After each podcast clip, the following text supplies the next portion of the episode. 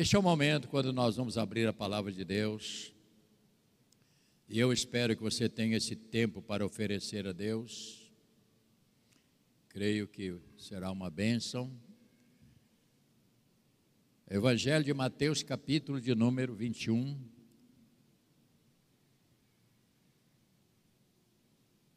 Capítulo 21.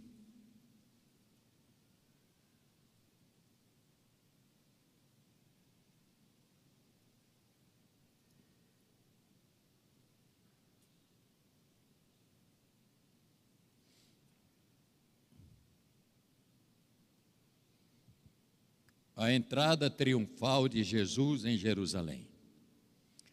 Na primeira parte, nós vamos falar sobre essa entrada triunfante ou triunfal. E na segunda parte, nós vamos falar sobre o momento pior, creio eu, na vida de Jesus, que é quando ele foi para o Getsemane. Será na nossa segunda parte aqui, só para nós termos uma noção do quadro desta semana.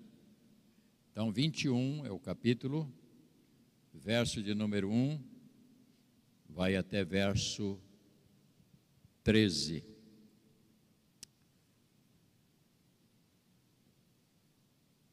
A entrada triunfal de Jesus em Jerusalém.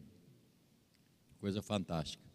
Quando se aproximaram da, de Jerusalém, chegaram a Betfagé, ao Monte das Oliveiras, enviou Jesus dois discípulos, dizendo-lhes: Ide à aldeia que ali está diante de vós, e logo achareis presa uma jumenta, e com ela um jumentinho.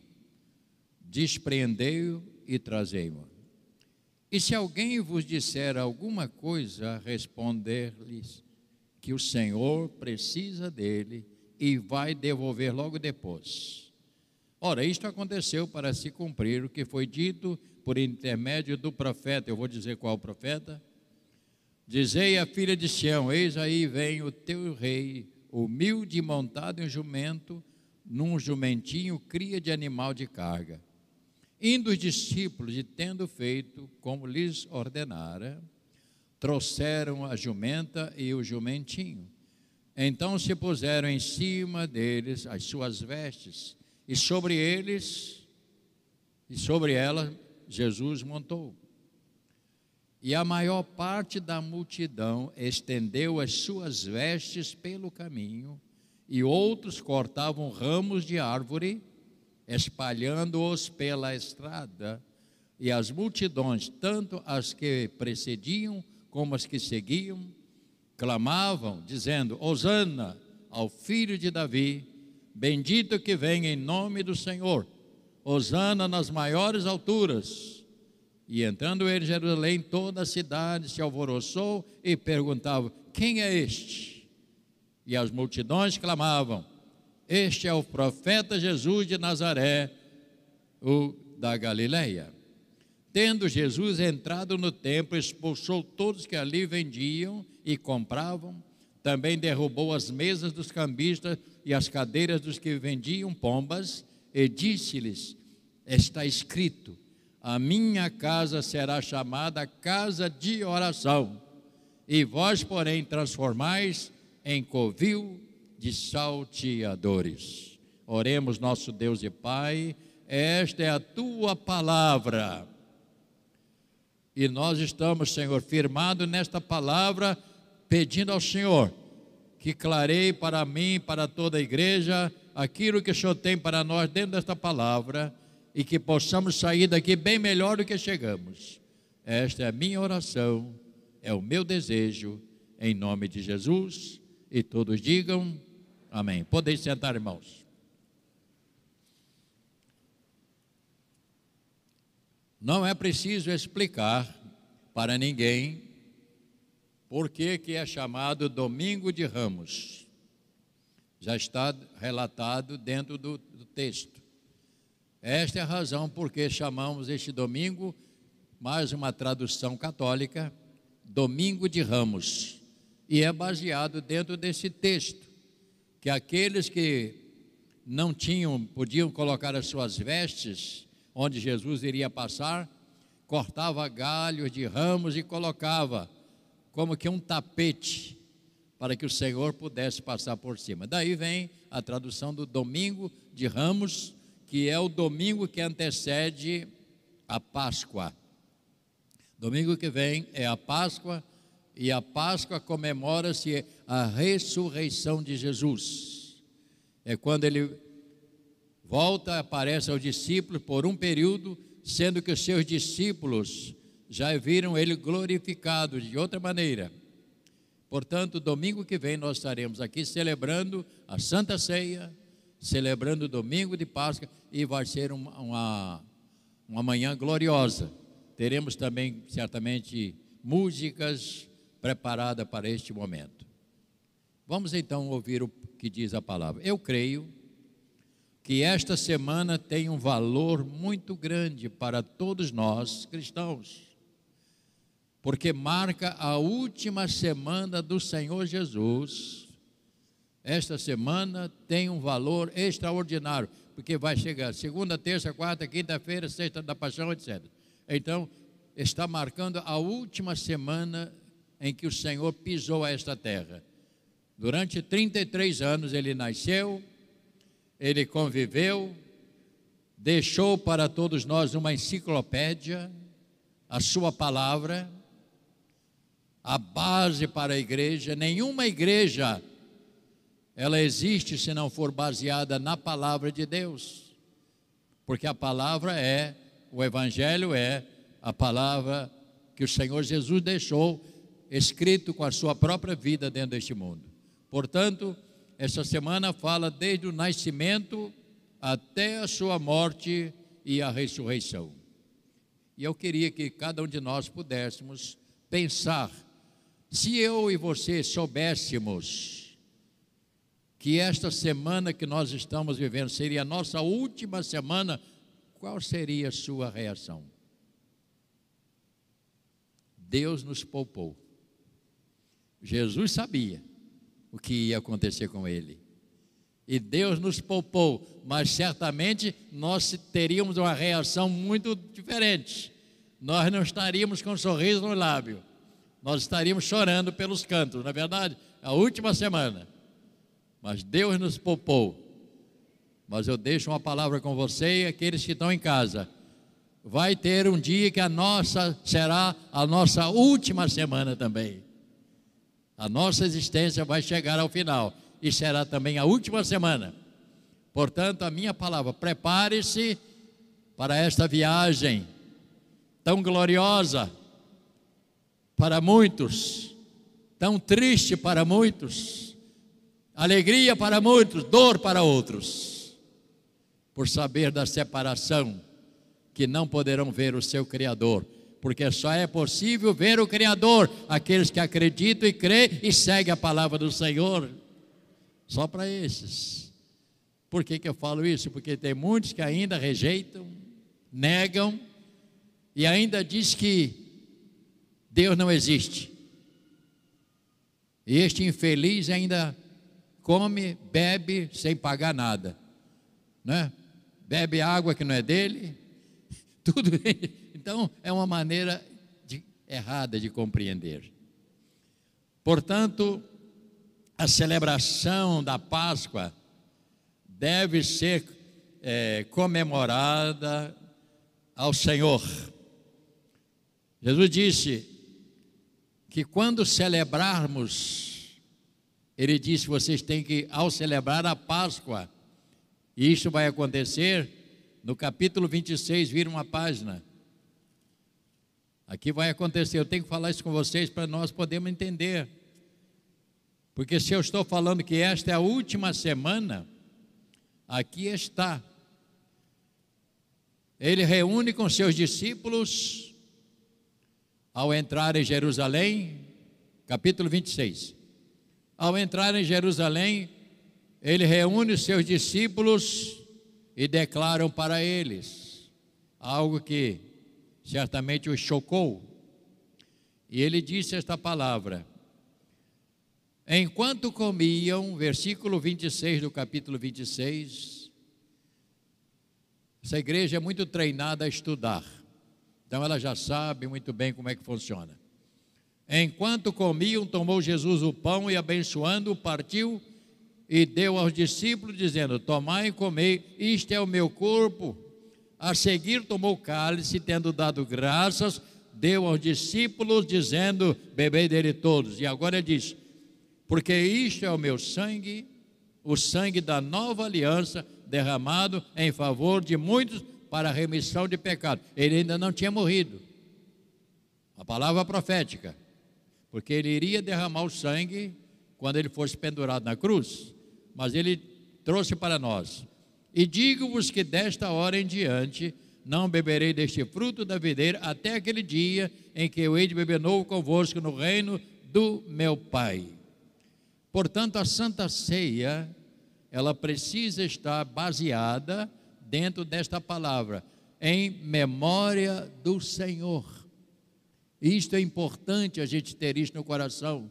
Quando você participa da ceia, você está fazendo um anúncio a morte de Jesus e a sua ressurreição, e você permanece por causa disso. Voltando então um pouco agora à humanidade que vive dentro deste mundo, como que estivessem anestesiadas. As pessoas não estão nem aí para o que pode acontecer na sua vida, eles não querem nem saber, talvez até por medo e não querem nem falar. Há pessoas que não gostam nem de falar em morte, como que ele não fosse morrer. Então eles não gostam de ouvir, preferem ignorar. Mas pense nisto: a humanidade vive dentro deste mundo como que estivesse anestesiada, as trevas cegam o seu o ser humano ao ponto de não ver que nesta vida, ouça bem, que nesta vida tudo vai acabar e vai seguir o final. Então a vida vai acabar. Para você que me ouve, a vida vai acabar. Precisamos pensar sobre isso e nos prepararmos para este grande dia. Para nós, será um grande, um grande dia. Portanto, o dia final da vida vai chegar para todos nós. Então a humanidade, ela vive, irmãos, incrédula e descrente de uma maneira. Essa semana passada eu estava um camarada comentando, o camarada parece um, um camarada inteligente, porque ele fala tantas coisas. E ele disse uma coisa: que diabo não existe. E que Deus não existe, que isto foi a maneira que eles acharam na, no período lá atrás, uma maneira de botar medo nas pessoas. Ele diz, um camarada aparentemente culto, inteligente, estudou, e ele chegou a esta conclusão que não existe Deus, não existe diabo, que isso tudo é ficção ou para espantar as pessoas. O que reserva para este homem? Se não a morte eterna. Porque ele está confessando que o Criador não existe, que o diabo não existe. Se o diabo não existe, Deus não existe, para que Jesus veio ao mundo e por que morreu?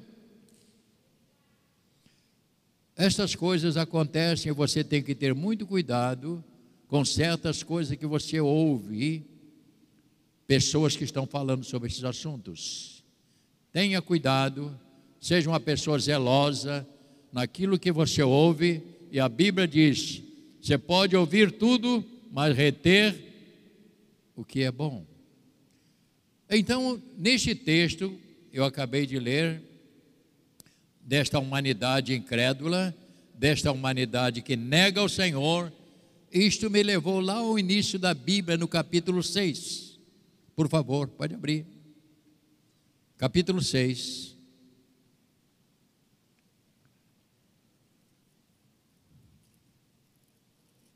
A Bíblia fala que esta mesma humanidade ela estava lá. E não pense isso que aconteceu na semana aqui, nós estamos falando 600 anos a época de Noé. Capítulo 6. Havia também naquele período, Deus disse: não vai dar para segurar. Fala da vida de Noé, capítulo 6. Eis a história de Noé, verso 9, capítulo 6, 9. Eis a história de Noé. Noé era homem justo, íntegro, entre os seus contemporâneos. Noé andava com Deus e ele gerou alguns filhos. Capítulo 6, verso 1: Como foram multiplicando os homens na terra, e lhe nasceram filhas. Vendo os filhos de Deus que as filhas dos homens eram formosas, tomaram para si mulheres, as que entre todos mais lhes agradaram. Então disse o Senhor: O meu espírito não agirá para sempre no homem, pois este é carnal, os seus dias serão 120 anos. E ali foi limitado, porque anteriormente viu 600, 900. Então o Senhor limitou. Por quê? Porque o homem, ele estava corrompido, ele estava muito alheio, alheio à, vo, à vontade de Deus. Então ele chama Noé, verso 11 agora, a terra estava corrompida à vista de Deus e cheia de violência.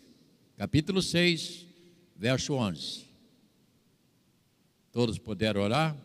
A terra estava corrompida à vista de Deus, cheia de violência. Viu Deus a terra e eis que estava corrompida, porque todo ser vivente havia corrompido o seu caminho na terra. Então disse a Deus a Noé: Eu resolvi dar cabo de toda a carne, porque a terra está cheia desta violência dos homens, e eis que farei perecer juntamente com a terra. E aqui ele diz: Noé, faz uma arca, porque esta maneira que você estava vivendo correta, de uma maneira séria, eu não vou destruir a sua vida.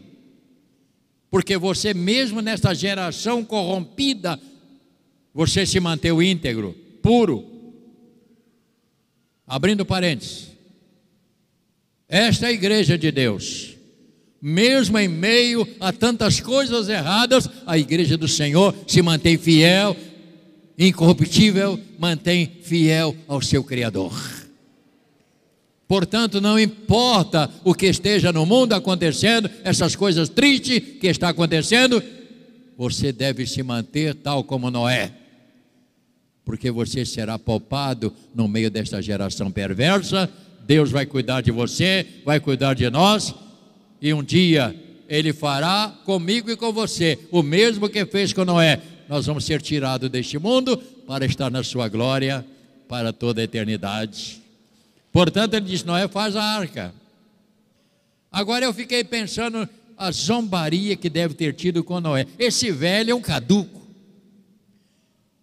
Porque Deus, Noé fez a arca e disse: Olha, Deus falou que vai chover e vai encher o mundo d'água. Então ele mandou fazer esse barco para poder salvar. E todo mundo olhava para ele, não, o velho pirou. Sabe o que é pirar? A mente acabou. O velho ficou doido e zombava, criticava. Você não vê hoje a mesma coisa? As pessoas criticam da igreja. Ah, esses crentes são fanáticos. Esses crentes, meus irmãos, nós estamos é seguindo a Jesus. Nós estamos é no caminho certo. Estamos seguindo aquele que veio ao mundo e deu a vida por nós. É isso que as pessoas não entendem. Mas a igreja do Senhor vai se manter ela vai continuar sua jornada. Vira sua página para o capítulo 7 do mesmo. Mesmo livro, não é? Mesmo de Gênesis. Eu não sei por que eu começo a gritar, porque eu sou pregador. Meu dom é evangelista, irmão. Eu, eu sempre fui pregador. Ele disse assim no capítulo, no verso 18: Contigo, porém, estabelecerei a minha aliança Entrarás na arca tu, teus filhos, a tua mulher, as mulheres de teus filhos, e tudo que vive de toda a carne, dois de cada espécie, vai entrar na arca. Olha para o versículo 11 agora. Leia bem alto. Leia. 7, 11. 7, 11. Leia. No ano 600 da vida de Noé, aos 17 dias do segundo mês, neste dia romperam-se todas as fontes do grande abismo e as comportas do céu se abriram e houve copiosa chuva sobre a terra durante 40 dias e 40 noites. Neste mesmo dia entraram Noé Noé, seus filhos, sem cão Jafé. Ele tudo que Deus colocou. E assim, no verso 17, acontece o dilúvio. Queridos irmãos, nunca duvide do que a palavra de Deus fala. A Bíblia não importa, lá no Gênesis não importa se é Apocalipse, você tem que acreditar que tudo isso aqui é uma realidade.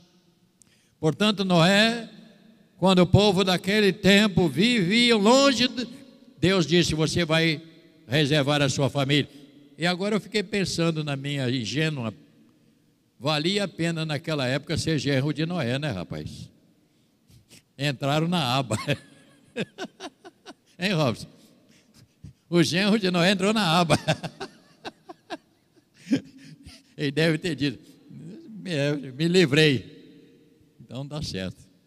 Então, naquela leitura que nós fizemos a primeira, o que que Jesus fez quando chegou no templo? Você guardou na mente? O que, que ele fez no capítulo 21 de Mateus? Ele chega lá, o que, que ele fez? E você não guardou na mente. 21, 12.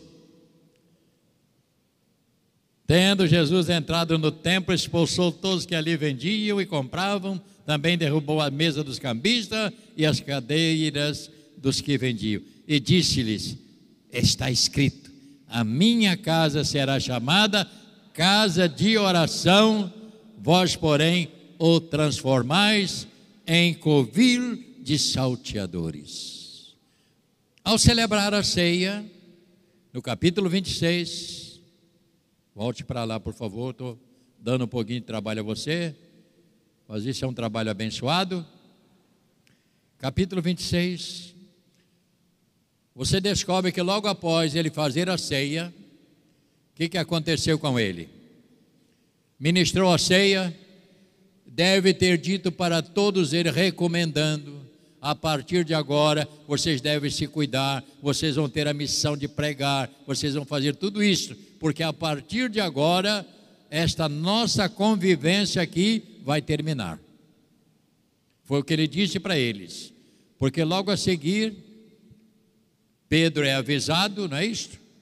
E vai na frente a sofrimento. E eu gostaria de falar com os irmãos nessa segunda parte em 26, 36. Jesus no Getsemane. Eu ontem pela manhã gastei algumas horas, boas horas, porque não basta você ler, você tem que ler, meditar, e trazer para dentro do seu coração o conteúdo, o que você aproveita da palavra. E esta é a maneira de pregar, é porque nós lemos, o Senhor revela algumas coisas para nós, algumas nós não conseguimos falar, porque a nossa capacidade é muito pequena, limitada, e Ele nos revela a capacidade do nosso próprio limite. E aqui nós temos então ele vai para o Getsemane. E lá fala que é o lugar do óleo, do azeite. Mas para ele não era tanto isto. Em seguida foi Jesus com eles. A despedida foi lá.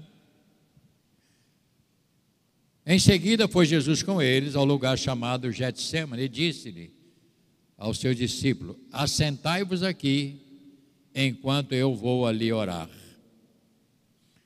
E levando consigo a Pedro e aos dois filhos de Zebedeu, começou a entristecer-se e a angustiar-se. E eles viu a aflição do Senhor. Então lhe disse, verso 38, isto aqui tocou muito ao meu coração, irmãos. E a igreja do Senhor tem que ler isso e, você tem que entender o que que seu mestre, o nosso mestre passou. Então lhe disse: A minha alma está profundamente triste até a morte. A minha alma está triste. Há uma dor na minha alma, dizia ele, porque ele sabia que ia morrer. Mas ele pede ajuda. Ficai aqui comigo vigiando. Aqui vigiai comigo. Adiantando-se um pouco, prostrou-se sobre o seu rosto e orando, dizendo-lhe: Pai, se possível passar de mim este cálice. E ele bota aqui uma, um ponto de exclamação. Todavia, não seja como eu quero, e sim como tu queres. Olha para mim. Isso aqui serve como base para as nossas orações. Porque muitas vezes nós oramos, Senhor, mas tem que ser assim, assim, assim, não. Não é assim que se ora. Porque não adianta a sua oração ser nesse tom, por quê? Você tem que saber, Senhor, em primeiro lugar, seja a tua vontade. Tua vontade seja feita e nada mais. Tua vontade seja feita e nada mais. Tua vontade seja feita e nada mais. Minha alma diz amém. Mesmo que em sombras eu venha caminhar, e que tristeza eu deva suportar, e minha cruz eu tenha que levar, minha alma diz amém. Amém.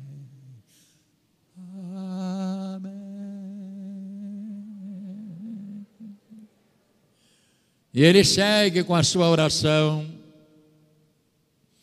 E voltando para os discípulos, achou dormindo e disse a Pedro: Então, nem um pouco vocês pudessem vigiar comigo?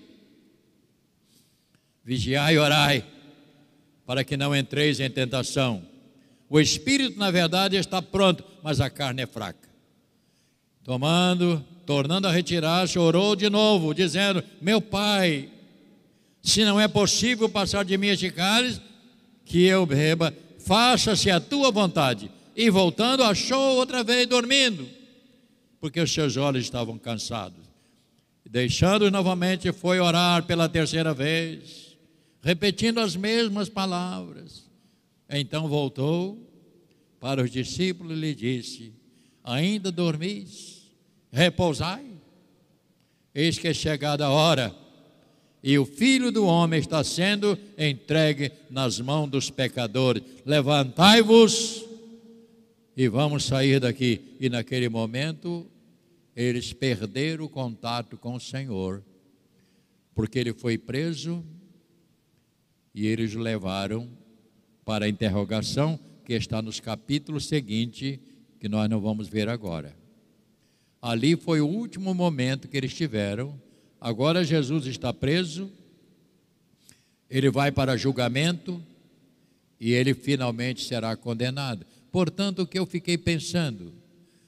Getsemane é lugar de dor da alma. Quando se fala no Getsemane de Jesus, é o lugar da dor, é o lugar da alma, o lugar da tristeza. E eu convido os irmãos para esta reflexão. Este último encontro do Senhor com o discípulo, este foi aquele momento, e eu fiquei pensando: como ficaram aqueles homens que andaram com Jesus, enfrentaram tantas lutas com ele e agora vê o seu mestre sendo preso, Como ficou o coração deles? Como ficou o coração destes homens? Nós temos que pensar, irmãos.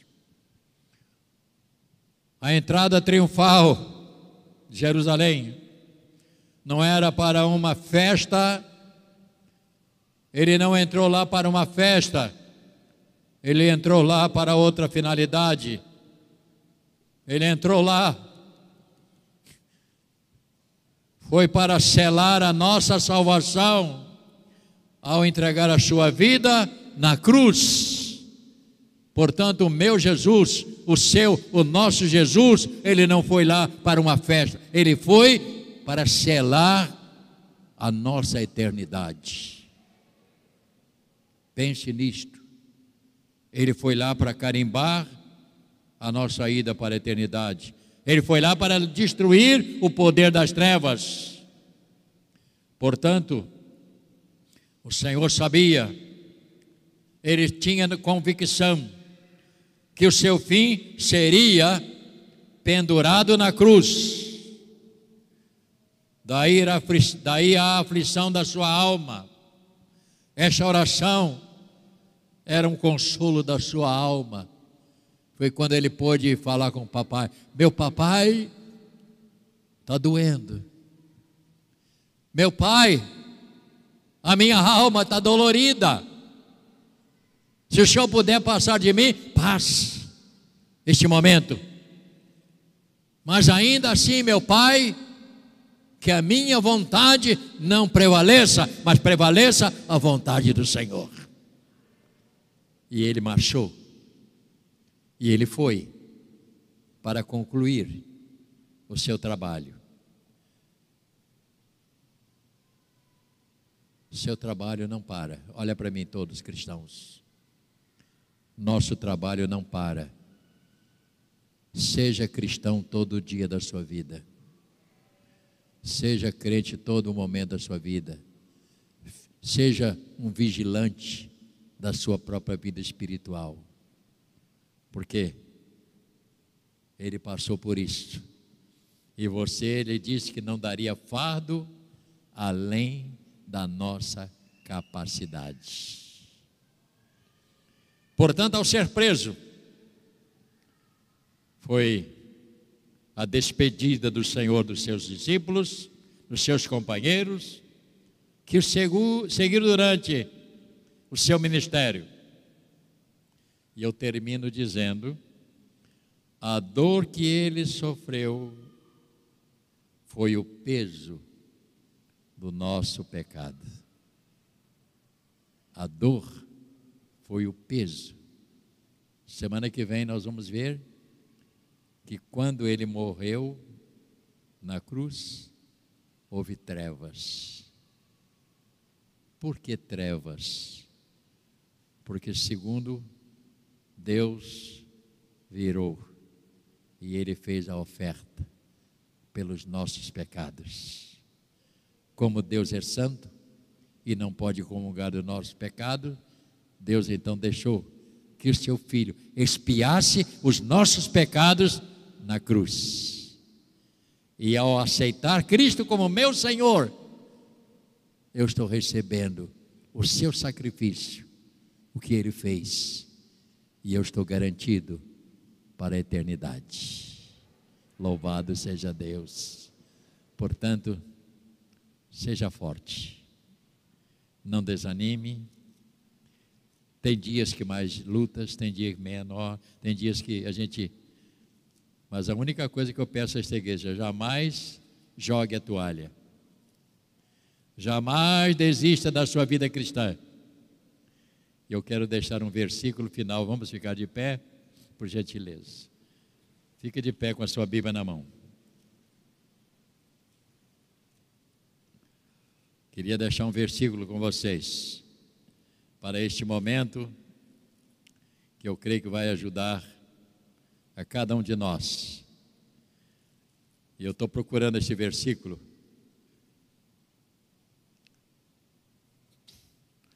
Ele disse: quanto mais sejam fortalecidos na Oh. Quanto mais? Vou ver se eu acho aqui. Vou achar. Tem que achar. Sim.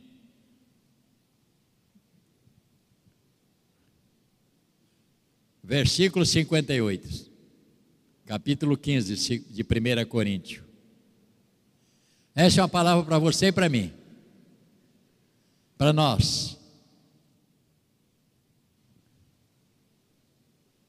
É uma palavra para você não desanimar. 1 Coríntios 15, 58.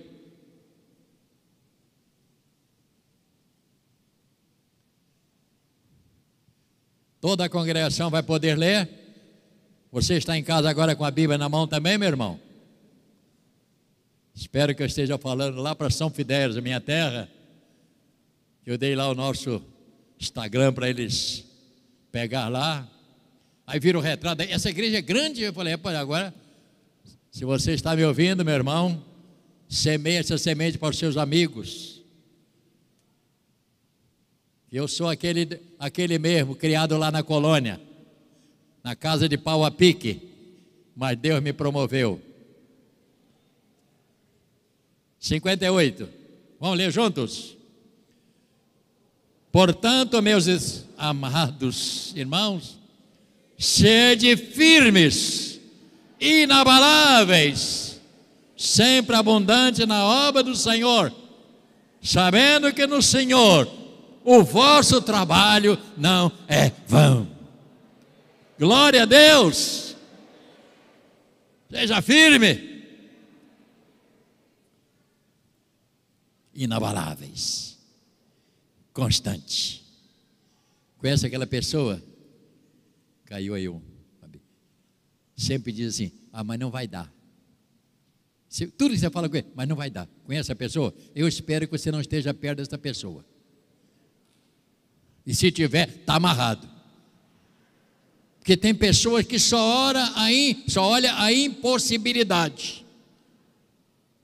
Eu não vou conseguir. Vou contar uma, um casozinho para terminar. Minha mulher Graças a Deus que ela não está me ouvindo. Eu tinha 17 anos e eu tentei namorar uma moça que não queria nada comigo. Ela bem mais velha do que eu. Ela devia ter uns 25. E eu falei, eu vou namorar você, você não vai escapar da minha unha. Eu nunca falei nada. Nunca disse uma palavra, mas só olhava.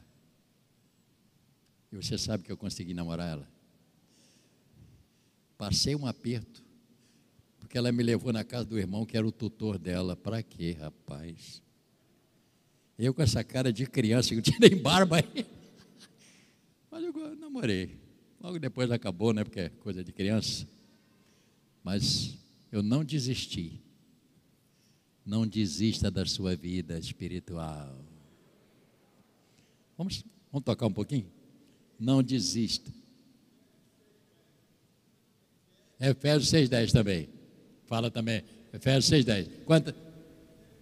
Sede fortalecido na força do seu poder. Mas eu queria este versículo aqui, eu citei outro também. Vamos cantar uma canção. Peregrinando vai embora não, tá? Não vai não. Ainda vou orar. Hoje ninguém vai almoçar, graças a Deus, nem café. Avisar lá embaixo, hoje não tem café da manhã, meu filho. A não ser que você não esteja jejuando. Brilho celeste, brilho celeste.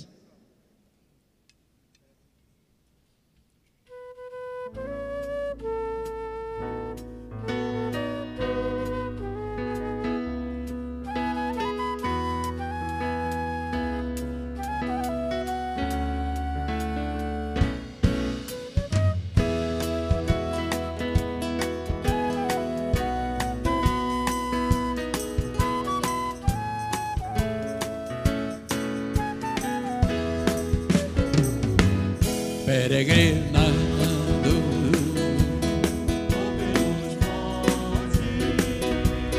e pelos vales sempre na Cristo promete nunca deixar-me. Ei-me convosco, disse Jesus. Brilho celeste, brilho celeste, enche a minha alma, a glória de Deus. Qual alento, sigo dando louvores, indo pra nuvens em o Salvador.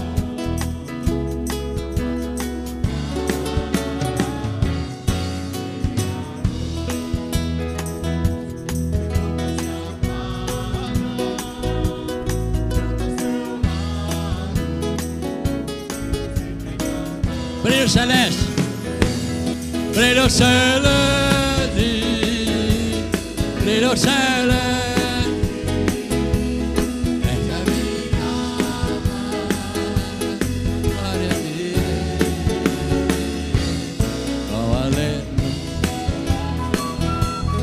Sigo cantando, dando louvores, indo